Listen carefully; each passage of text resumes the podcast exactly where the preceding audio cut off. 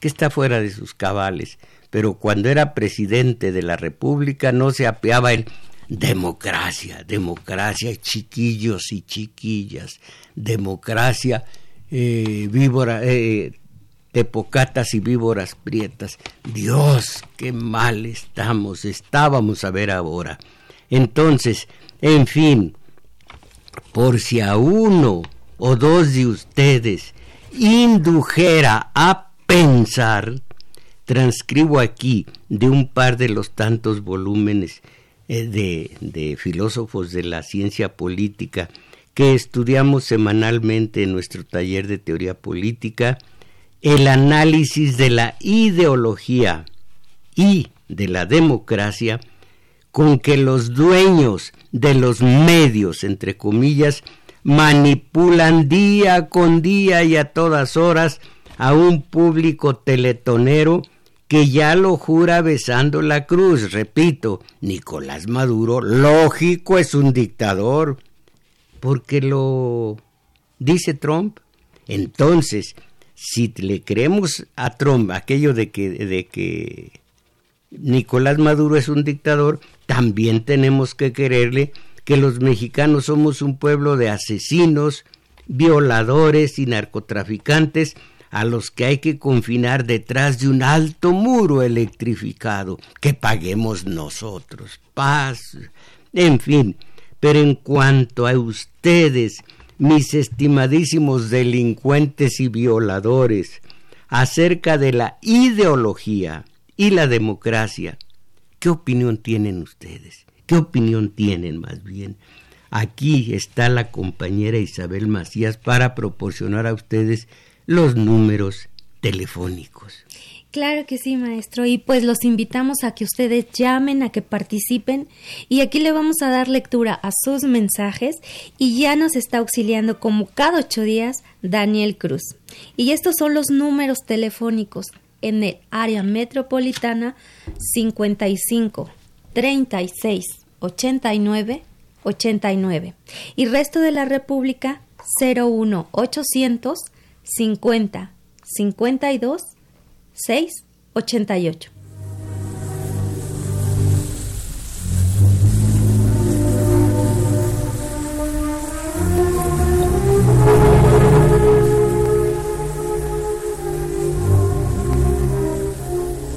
Análisis, repito, de filósofos de la ciencia política. Que estudiamos, desglosamos en el taller de teoría política y, buscamos y encontramos sus símbolos, sus, sus analogías y sus eh, conexiones con la realidad actual. Eh, de lo que se habló ayer y hace ocho días en el taller de teoría política, extraigo unos cuantos pasajes de esto que me parece interesante. Repito, por si dos, tres de ustedes pueden y quieren pensar, porque los demás ¿Qué partido hay hoy? ¿Usted no sabe? ¿Partido de fútbol? No, maestro, no eh, sé qué haya. ¿Qué, ¿Algo de la tele, Arturo Flores? Tampoco. Bueno, pues los demás colgados del clásico pasecito a la red. México es un país subdesarrollado también en materia de fútbol, pero los análisis de Joserra y todos los demás día con día a todas horas, que les aproveche mis beneméritos eh, acarreados, no, eh, sujetos, sumisos, anuentes, que con todo deleite, con toda deleitación, se, se embeben esos análisis futboleros de que si el Real Madrid, de que si el Betis, que si en lugar de la Betis, el Betis. Ya que la Betis todavía, pero el Betis. En fin, aquí y con ciertas dificultades porque voy brincando, brincando de un de un eh, párrafo a otro que me parece más conveniente para este poco tiempo que tengo ante ustedes, va lo siguiente del análisis político. En el capitalismo existen muchas ideologías, pero resulta indudable que la ideología predominante es la de la clase dominante. Lógico. Eh, instituciones, miren de dónde nos inficionan, de dónde nos vienen estas, estos refuerzos para la ideología dominante.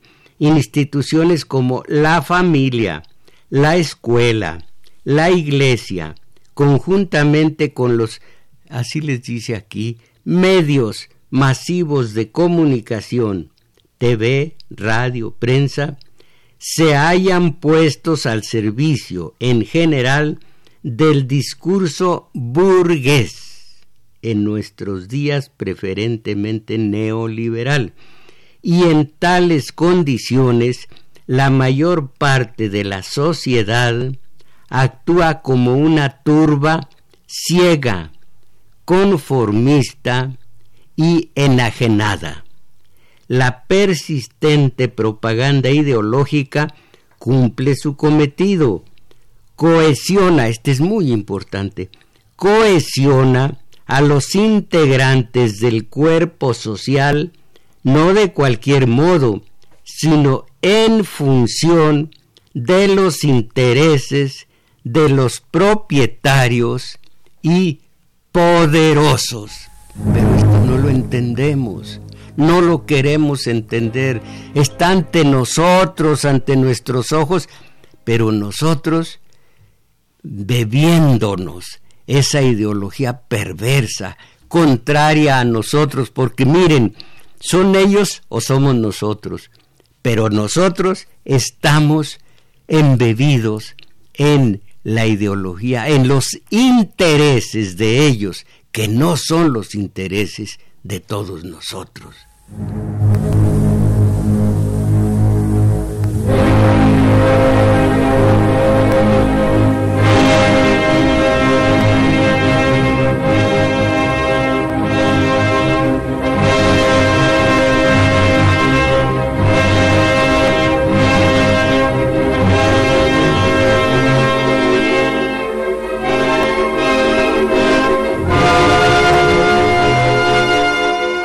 ¿Qué es lo que fomenta esta ideología? ¿En qué sentido y por qué pretende cohesionar a la sociedad? La ideología del irracionalismo pretende introducir en los individuos, bombardeándolos, eh, eh, ah, permítanme, eh, la palabra metafísica, esto es muy importante, metafísica, huir de la realidad y irnos con, con la superstición y demás. Pero sigo leyendo. Eh, la palabra metafísica, la ideología del irracionalismo, pretende introducir en los individuos, bombardeándolos sistemáticamente con mensajes orientados en esa dirección una fuerte desconfianza en las leyes naturales e históricas para evitar que los trabajadores y el pueblo en general de llegar al convencimiento de que cada vez es más imperioso cambiar tajantemente el modo de producción capitalista, visualice lo que hay que hacer y sepa en qué sentido realizarlo. Y esa no porque me hiere aquí la ideología y como les digo su vertiente más venenosa, la democracia, sin apellido ninguno, que es lo peor. Bueno, la metafísica y su permanente afán de desbordar los límites de la ciencia y las coordinadas del materialismo se convierte en la espada de fuego del irracionalismo. Aquí tienen la fe en el más allá y todo lo que todo con lo que nos embelecan. eh, repito, eh, la metafísica y su permanente afán de desbordar los límites de la ciencia y las coordinadas del materialismo se convierte en la espada de fuego del irracionalismo para combatir, oigan qué combate, para combatir la razón transformadora. ¿Quién o quienes se rigen por la razón están salvados. El ideal y la razón, el ideal puede ser la razón, la razón puede ser un ideal, pero nomás para entendernos, la razón y el ideal salvan al individuo de la mediocridad. Y en esta mediocridad nos bombardean y creemos todo. Creemos todo, nos volvemos teletoneros de todo, de la democracia, de las ideologías, del más allá, del más acá. Ahí está la metafísica, a un paso de la superstición. Sigo leyendo, ¿dónde carambas me quedé? Aquí está la religión, el idealismo filosófico, la superstición y la concepción mágica del universo, que fue creado en siete días, y la concepción mágica del universo son algunas de las manifestaciones de esta metafísica, en veces sumamente pedestre, que actúa como la diosa inspiradora de la ideología del irracionalismo. Esta palabra es clave. Bueno, este par de palabras, la metafísica y el irracionalismo, una conduce a otro. El irracionalismo. Pensemos en el número cada vez más grande de películas, programas de TV y radio, artículos periodísticos, ensayos académicos y libros de gran extensión en los que la magia, la parapsicología, el fraude ideológico, los milagros, las historias de fantasmas, la secularización de lo sobrenatural, etc., aparecen como un leitmotiv, como un motivo, leitmotiv, perdón, y dije, eh, eh, leitmotiv es como un motivo eh, obsesivo, obsesivo. Esto se debe no solo a que los comunicadores, publicistas, hombres de letras, están contaminados por la polución irracional que emana de la teoría y la práctica del capitalismo, sino a la necesidad impostergable que tiene este sistema de producción de, fíjense de qué, de impedir que las personas adquieran un espíritu crítico o de desarmarlas de una concepción científica basada en la razón transformadora, que ayuda a saber de dónde emergen las esclavitudes del hombre y qué es lo que se debe hacer para llevar y qué es lo que se debe hacer para llevar a cabo la práctica anticapitalista que la subversión del establishment pide a gritos. Pero nosotros, es más, esto Ay, qué aburrido, vieja, cámbiale, ese señor está amargado, cámbiale y va a amargar a su compañera, va a amargarla y también, porque yo he visto gente que siendo de honesta izquierda hace años, se ha convertido en gente de derecha. ¿Cómo le hacen? ¿Cómo le hicieron? ¿Cómo le harán?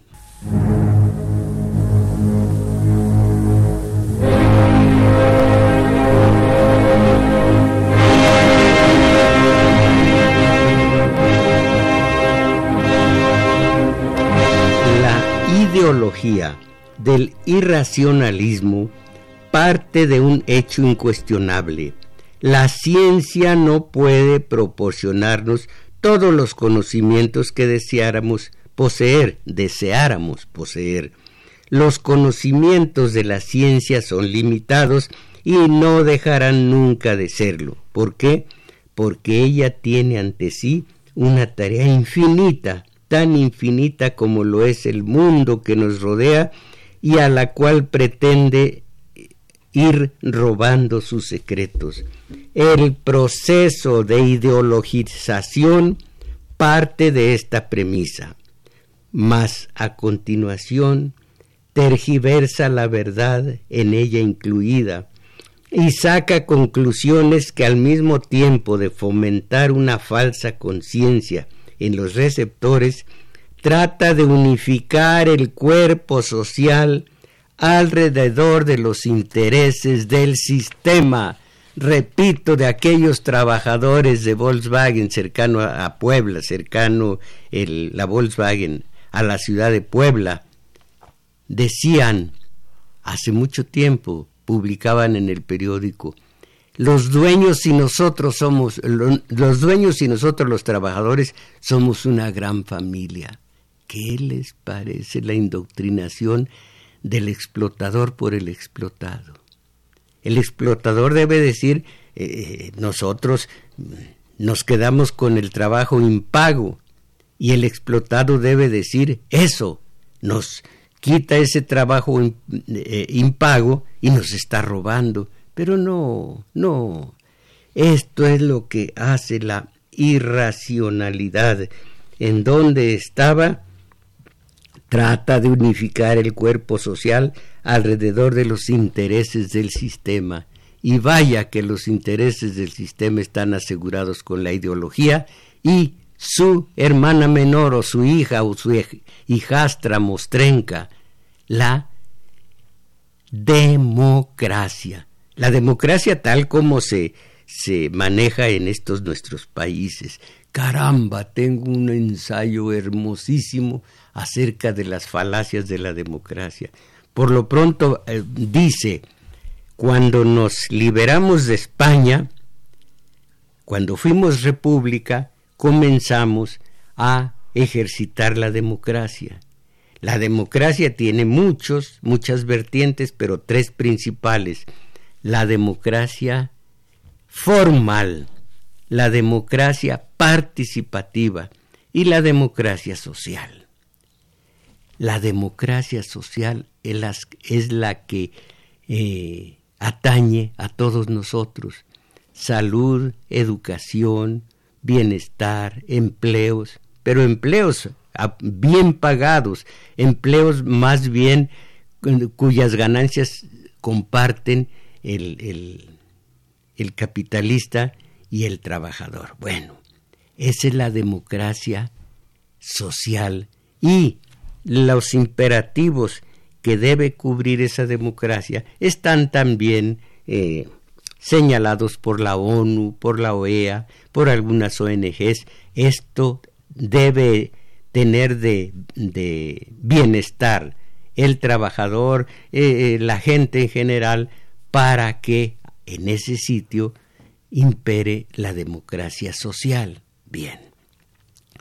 La formal tiene varios apartados. Uno de ellos, que la gente vote periódicamente mínimo, ese, ese, ese imperativo es mínimo comparado con todos los demás, la formal.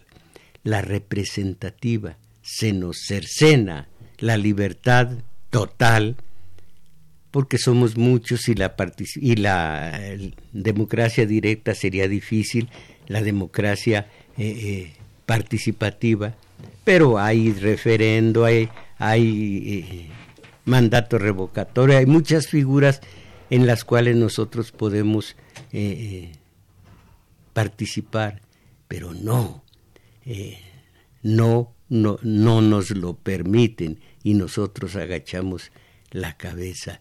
El referendo es otra de estas figuras. Bueno, entonces, dice el analista, cuando comenzamos a utilizar a practicar la democracia, debimos comenzar con la democracia social. Y una vez ya que encarnó la democracia social, pasar a la formal y a la representativa. Esta debió haber sido, eh, el, este debió haber sido el proceso. Pero no, comenzamos con la formal, la eh, representativa y luego hemos dejado al último la social y la hemos administrado los, los del gobierno, los del sistema, de una manera muy, muy eh, estrecha, muy, permítanme,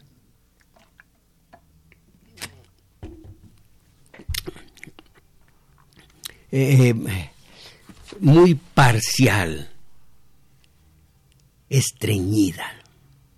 Y esa es la realidad del día de hoy. Entonces, el proceso de, de ideologización parte de esta premisa.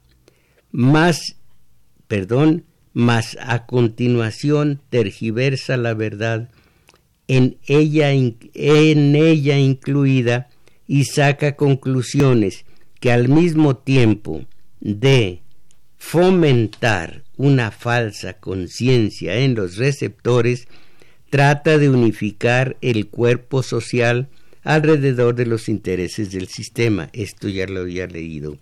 El análisis de la ideología del racionalismo nos muestra que esta modalidad de la práctica teórica no solo es una falacia pública, uno de los, sino también uno de los venenos que perturba la reflexión, actúa, achica, perdón, la inteligencia, ensombrece el sentimiento y ata de manos la voluntad de cambio.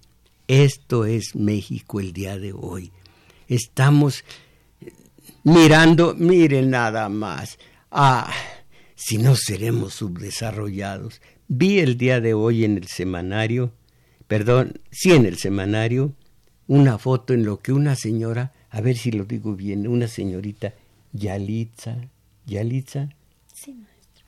¿De? Sí. Va a un por la, por la alfombra roja, tú. Tiene que ser la. No, no la alfombra roja. ¿Cómo se dice? Red carpet. Por la red carpet, como dice, bueno, por la red carpet, va con su mamá. Y la mamá va con un vestidito chillante. ¡Ah, qué vergüenza! Pero si al respirar mostramos nuestro subdesarrollo, al respirar mostramos lo que somos. Miren, dejo el, la ideología porque ahora hablo de la hijita, hijita, eh, ¿qué será? No mostrenca. Bueno, la hija putativa de la ideología. La ideología fundamental del capitalismo es la democracia. En la, bueno, en la Grecia de Pericles, pero ya esto no lo vamos a decir. Es la democracia. Desnudarla críticamente equivale a mostrar la esencia de este régimen. Como se sabe, el significado etimológico del término es el de gobierno del pueblo, pues eso ya lo sabemos.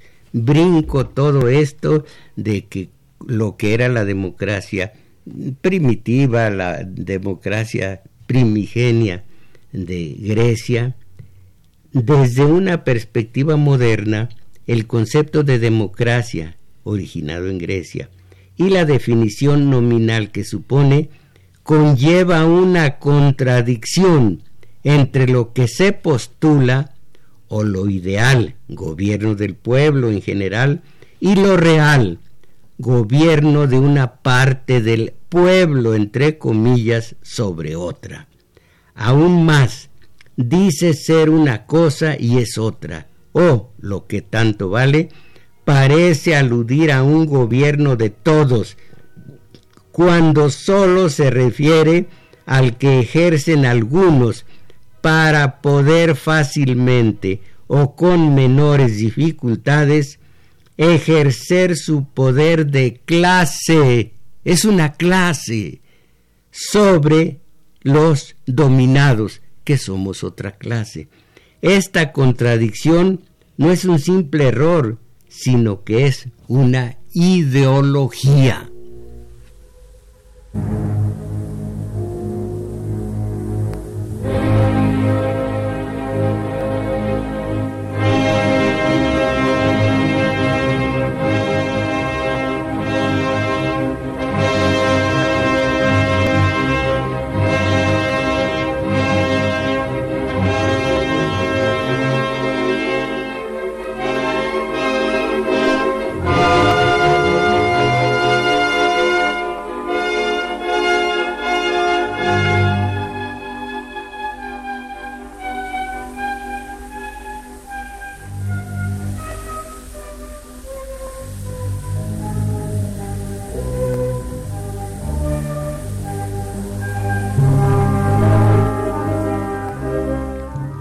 Dos términos de la definición etimológica, el demos, pueblo, y el kratos, gobierno, algunos dicen kratos, y, vale igual.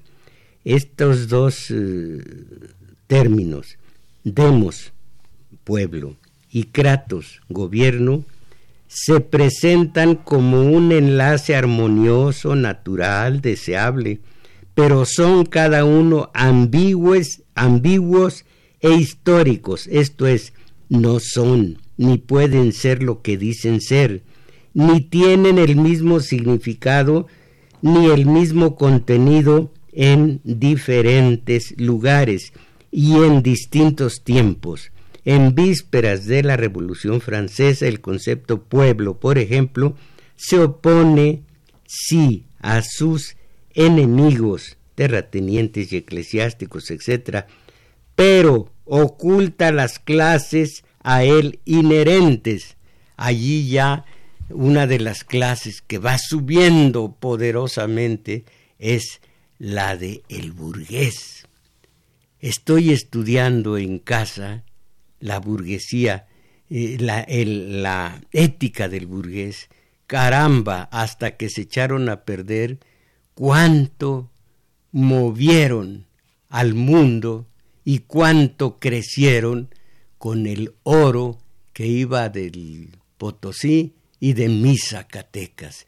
Ese oro y también las naves de Oriente que venían de Oriente convirtieron al mundo en algo que desembocó en el renacimiento que ellos propiciaron después Después derivaron en Trump. Ustedes nada más vean lo que es la historia.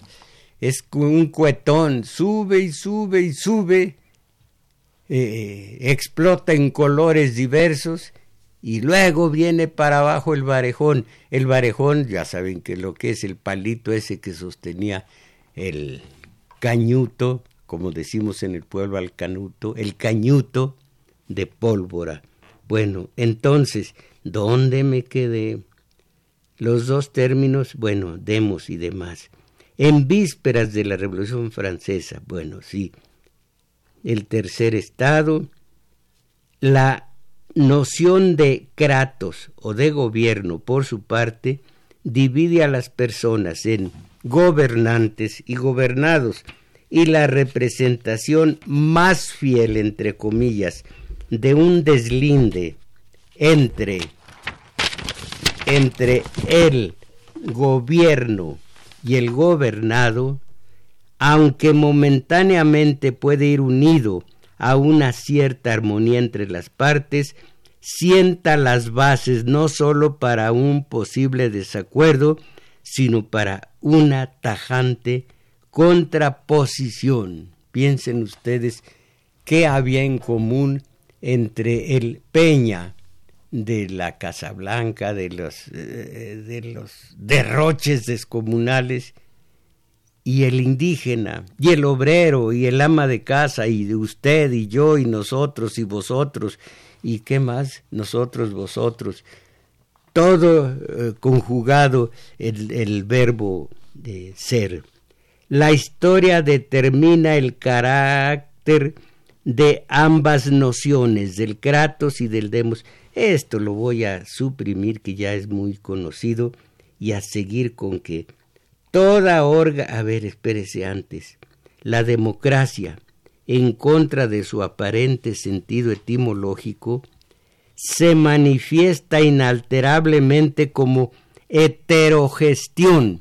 Ustedes saben que yo intenté con mi maestro y con algunos gestores eh, el, la organización celular autogestionaria para la autogestión y finalmente llegar a darse algún día un gobierno que mande obedeciendo, o, eh, o, lo que es lo mismo un gobierno al que obedecer, como sus mandantes.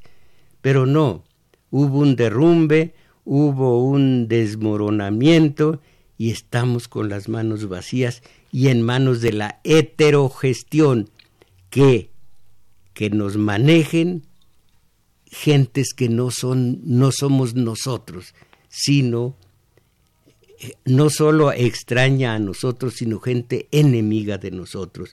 La democracia, en contra de su aparente sentido etimológico, se manifiesta inalterablemente como heterogestión, verticalismo. Ya saben ustedes que eh, eh, adolescentes como somos, niños como somos, escuincles cagones como somos, ya tenemos un papá. ¿Cómo se llama ese papá? Eh, pues López Obrador. Ah, López Obrador. Ya tenemos papá y dormimos tranquilos. ¿Cuál tranquilos? Yo anoche dormí Yo ya no me preocupo. Porque ya tiene papá. Ya tengo papá.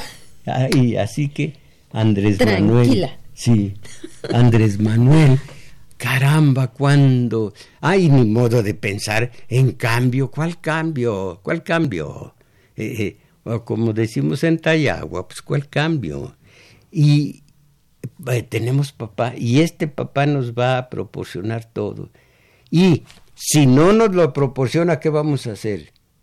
Lo vamos a mandar a... No, vamos a... Eh, vamos a, a, delegar, a eh, exigirle. como ya delegamos, le exigimos, exigimos que nos cumpla esto, exigimos que nos cumpla aquello.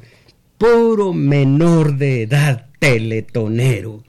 sigo leyendo ya, ya, ya la democracia, ya esto lo dije cien veces, es heterogestión, verticalismo, gobierno de una élite, un grupo, una clase, una plutocracia.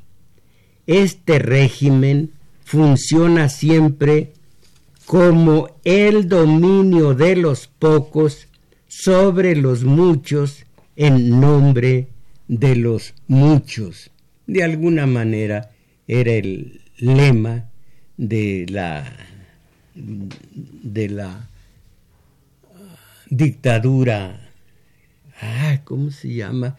ilustrada. La dictadura ilustrada decía vamos a, gobernar para el pueblo, pero sin el pueblo. Y aquí también ¿cómo que demonio? Dominio, dominio de los pocos sobre los muchos en nombre de los muchos.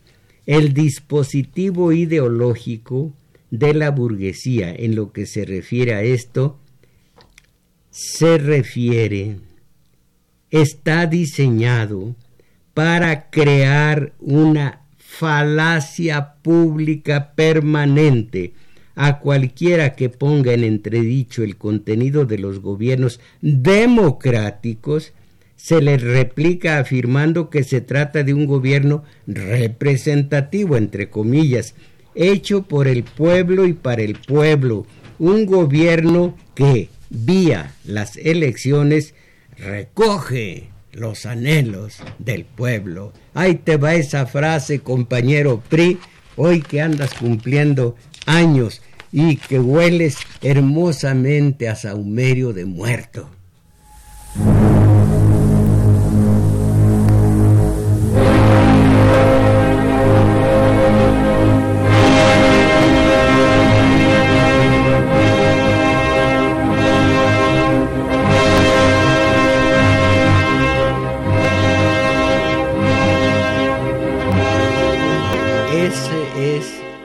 Esta es la conclusión de un párrafo, pero ese es lo nuestro.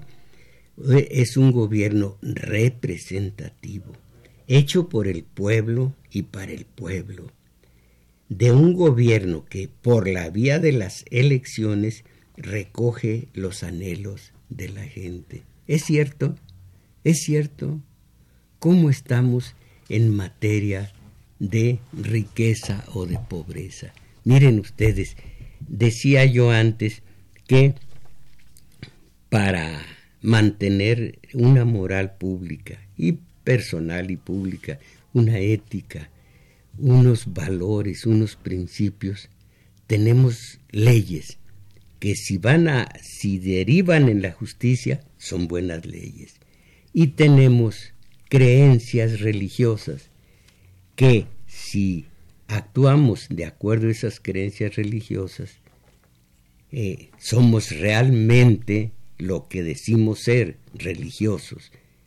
Bueno, ¿qué dice el actual gobierno, el anterior, todos los gobiernos desde el 4 de marzo de 1919, cuando nació el Partido Nacional Revolucionario?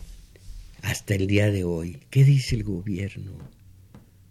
Eh, realmente hay leyes y esas leyes llevan a la justicia en México. Las creencias religiosas aquí en México y en Brasil, los dos países manaderos y manadores eh, de católicos. ¿Cómo está la catolicidad en lo que se refiere al respeto ya no a los derechos humanos, a la vida de los humanos. Guanajuato, pura es el cogollo del catolicismo, no digo cristianismo, que lo respeto totalmente, que diera yo por ser un buen cristiano, aunque en el pueblo llaman buen cristiano al tonto, al casi al loco, pero en fin, al beato también le dicen. Quisiera ser buen cristiano, qué gran cosa sería yo. Pero el católico, repito, Guanajuato, puro católico. ¿Y qué tal está en Guanajuato la seguridad pública? ¿Y qué dicen al respecto los ministros de culto? Ya no digamos qué dicen eh, las fuerzas del orden, qué dice el gobernador, qué dice el presidente municipal en su caso, qué dicen las autoridades civiles por una parte ¿Y qué dicen las autoridades religiosas por la otra? Nada, nada. Y los católicos matándose entre sí unos a otros. No, pues como decía mi nina, asina no, asina no. Y cuando uno procedía de manera correcta decía, asina, sí. Entonces, la democracia de funcionamiento. Esta denominación es muy importante, grave es el que pueda pensar. La democracia de funcionamiento, que algunos presentan como la democracia sin más, hace acto de presencia por lo menos en tres partes, a ver si las, las entendemos. Entre los capitalistas asociados a nivel nacional o internacional, en su deseo de prescindir en lo posible de las contradicciones intercapitalistas a la hora de explotar a los trabajadores asalariados. B. Lo que es la democracia de funcionamiento. B. Entre contradicciones intercapitalistas a la hora de, eh, perdón, entre los trabajadores asalariados, por ejemplo sindicatos, en su necesidad de evitar lo más posible las contradicciones interproletarias a la hora de negociar con la clase enemiga, yo diría la clase adversaria. En eh, la clase enemiga, el precio de venta de su fuerza laboral. Y C, en los individuos que se agrupan por alguna razón, por ejemplo, ONGs, y que no caen directamente en la órbita del capital y el salario. dice el capitalista, pero ¿cómo vamos nosotros a robar al, al trabajador? Le pagamos justamente lo que vale su trabajo, el trabajo de sus dos brazos y sus dos manos. Sí, nada más que ustedes pusieron el precio a ese trabajo. Y el precio a ese trabajo son un poco menos de 100 pesos eh, de salario mínimo. Pero, ¿durante cuántas horas desquita el trabajador el salario que le pagan los, los slim? ¿En cuánto tiempo desquita? Unos dicen, y según el trabajo, en tres horas, en cuatro. De la UNAM oí que dijeron en 15 minutos, me parece exagerado. El trabajador desquita su los cuatro o cinco salarios mínimos en unas horas, cuatro digamos. El resto es trabajo impago con el que se beneficia el empleador. Por eso uno tan rico, otro tan pobre. Y por supuesto si dicen que porque invirtieron mucho, a la hora de las ganancias hay que considerar el riesgo que tiene el, capitalista, todo, todo. Pero el trabajo impago es un robo. Ah, pero nosotros, teletoneros y mediocres e, e ignorantes, nosotros qué? Un último, un último rapidito.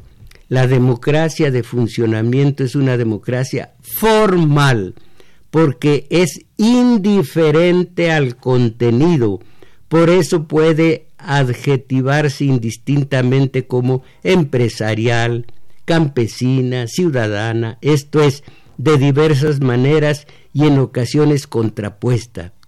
En este sentido, puede afirmarse que si respetan las reglas de este ejercicio organizativo elemental, son tan, oigan esto, esto, entiéndanlo, en este sentido puede afirmarse que si respetan las reglas de este ejercicio organizativo elemental, son tan democráticos, entre comillas, los poseedores como los desposeídos, todos todavía más. Óiganlo, si los grandes capos de un cártel de drogas o de una banda de traficantes de armas se sometieran a la democracia de funcionamiento para que no hubiera dictaduras y privilegios entre los zampones, también se podría decir que son entre ellos mismos democráticos, entre comillas. Caramba, qué ganas de seguir, ya no hay, ya no es posible, hablando de la ideología como forma de embuste generalizado y entre tantas vertientes la democracia. Tengo allí un documento que habla de las vertientes de, la ideología, de la democracia. Hay como treinta y tantas formas de democracia. La nuestra es la liberal, la de Estados Unidos, que todavía hace unos años siglo y medio más o menos, era, como dicen los, los analistas, eran términos antitéticos, capitalismo y democracia. Pero les rindió cuentas hablar de la democracia como algo positivo y si los zampones se organizaran en esta forma democrática, también serían democracia. Pero nosotros, ¿cuándo es el teletón? Mis valedores, todo esto es México.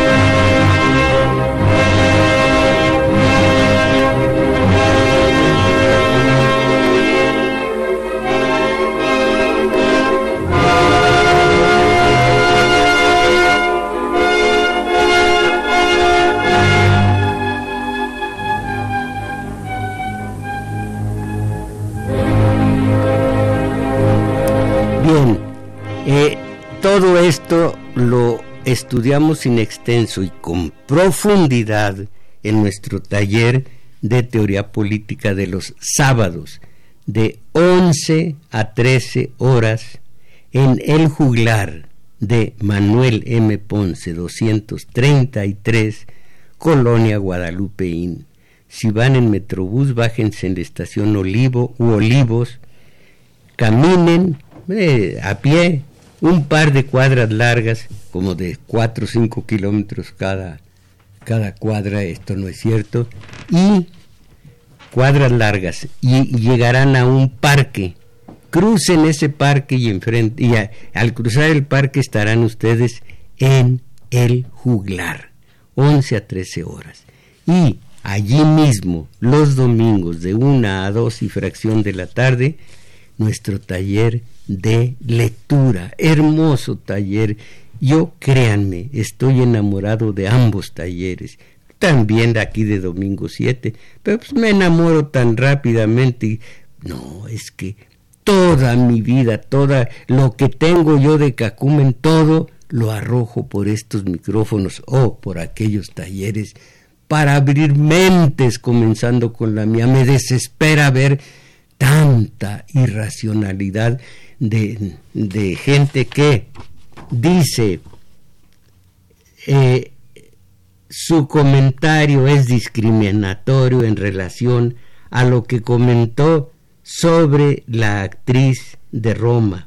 Usted solo trata de presumir su conocimiento. Debe usted hablar de cómo alimentarse bien para enfrentarse a los poderosos, solo estando solo, solo estando sano es posible. No se me nota aquí nada. No se me nota que anda, ando roto. Ah, pero nomás del, nomás del suéter. Bueno, algo, eh, eh, digo que nuestro subdesarrollo, nuestra eh, mediocridad, se nota en la, voy a decirlo estilo pueblo, culequera, es clueca la, la, eh, el adjetivo, pero decimos culeco, culequera, de estar pendientes de una manera horrorosa de Hollywood.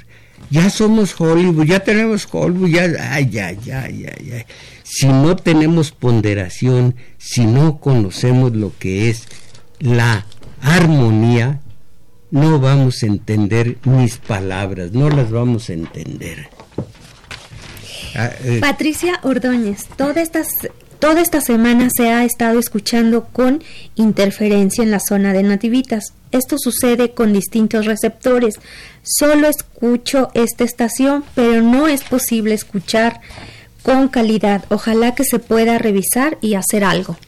Fermín Ramírez, no nos hemos entendido. Deje decir con un infinito en relación a mí, Simón Bolívar, hemos arado en el mar.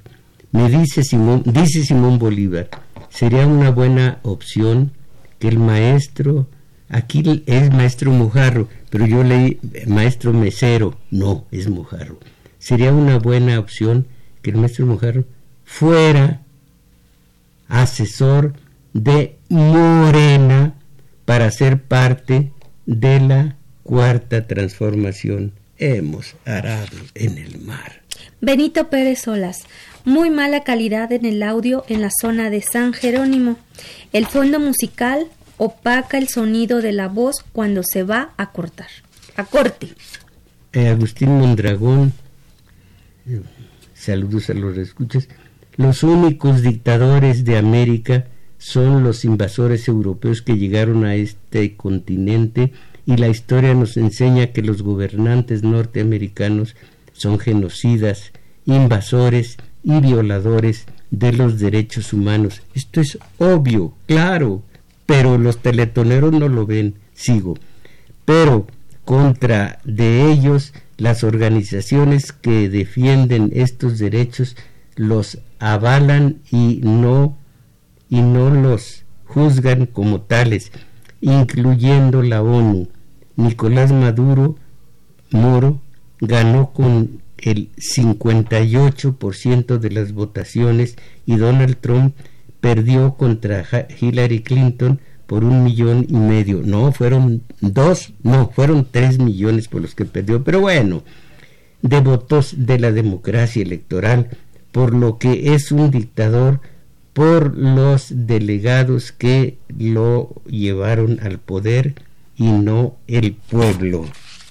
Eh, Ramón Valdés de Hermosillo, Sonora. El hecho de que creamos, creamos todo lo que nos dicen los medios masivos nos convierte en indignos alféniques. La democracia rima entonces con falacia. Y somos alfeñiques, así es. Eh, o cómo se honesto no no qué honesto perdóneme Ernesto Luna que le dije honesto honesto Luna es que como está con H Ernesto Luna Sartre decía todos somos responsables de todo por todo y de todos esta es una verdadera libertad la conciencia establece que somos responsables de nuestros propios con, con nuestra propia conciencia. Nuestro estilo de vida refleja que nuestra responsabilidad, la mediocridad rodea el reproducir el mismo estilo de vida. Eh,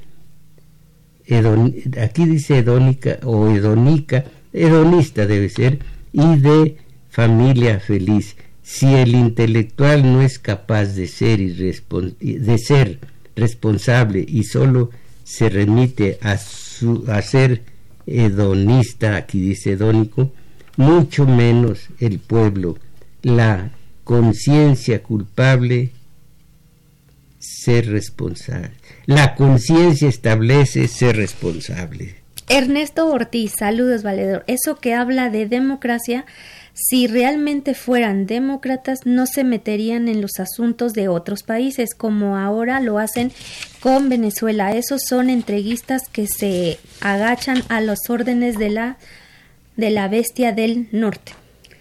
Pero nosotros, ¿qué hacemos? Todo esto ya nos lo, nos lo advirtió eh, Martí, José Martí, nuestro héroe iberoamericano, bueno, de la América mestiza, como él llamaba a nuestros pueblos al sur del Bravo. Todo nos lo advirtió, pero caramba, imaginen ustedes 50 naciones, ah, qué bonito se oye, apoyando a, a un tipo que no digo su nombre porque se me ampolla la lengua, que quiere tumbar a Maduro. Un tipo respaldado por otro tipo. ¿Qué tipo de tipos? Alejandro Sandoval, la democracia representativa hace el mismo daño que la, la dictadura al no contar con, el, con gobiernos que representan nuestros intereses. Gerardo Peña, saludos maestro. El audio de la transmisión de Radio UNAM en el poniente fue pésimo, apenas entendí dos palabras de lo que dijo.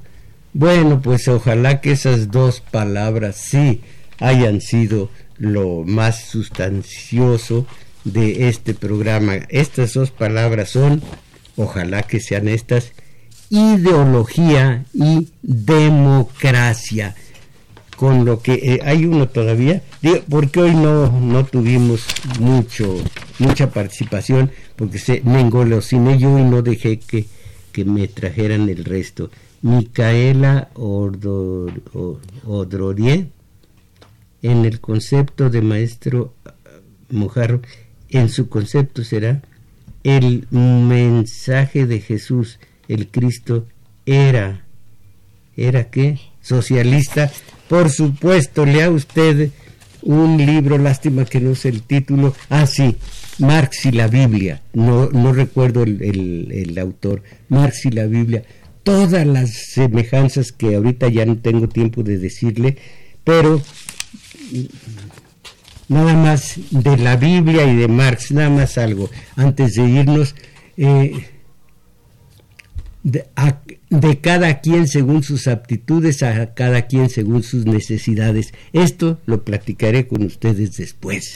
Agradecemos su valimiento a Crescencio Suárez en los controles y en en metadatos a Arturo Flores y a Juan Carlos Osornio en continuidad y en los teléfonos nos estuvieron auxiliando Abraham Velázquez y Daniel Cruz que también grabó este video que ustedes van pueden ver en la semana. No, van a ver a la de van a ver la semana en YouTube a partir de mañana y también pues que se suscriban y lo van a ver en Tomás Mojarro Oficial.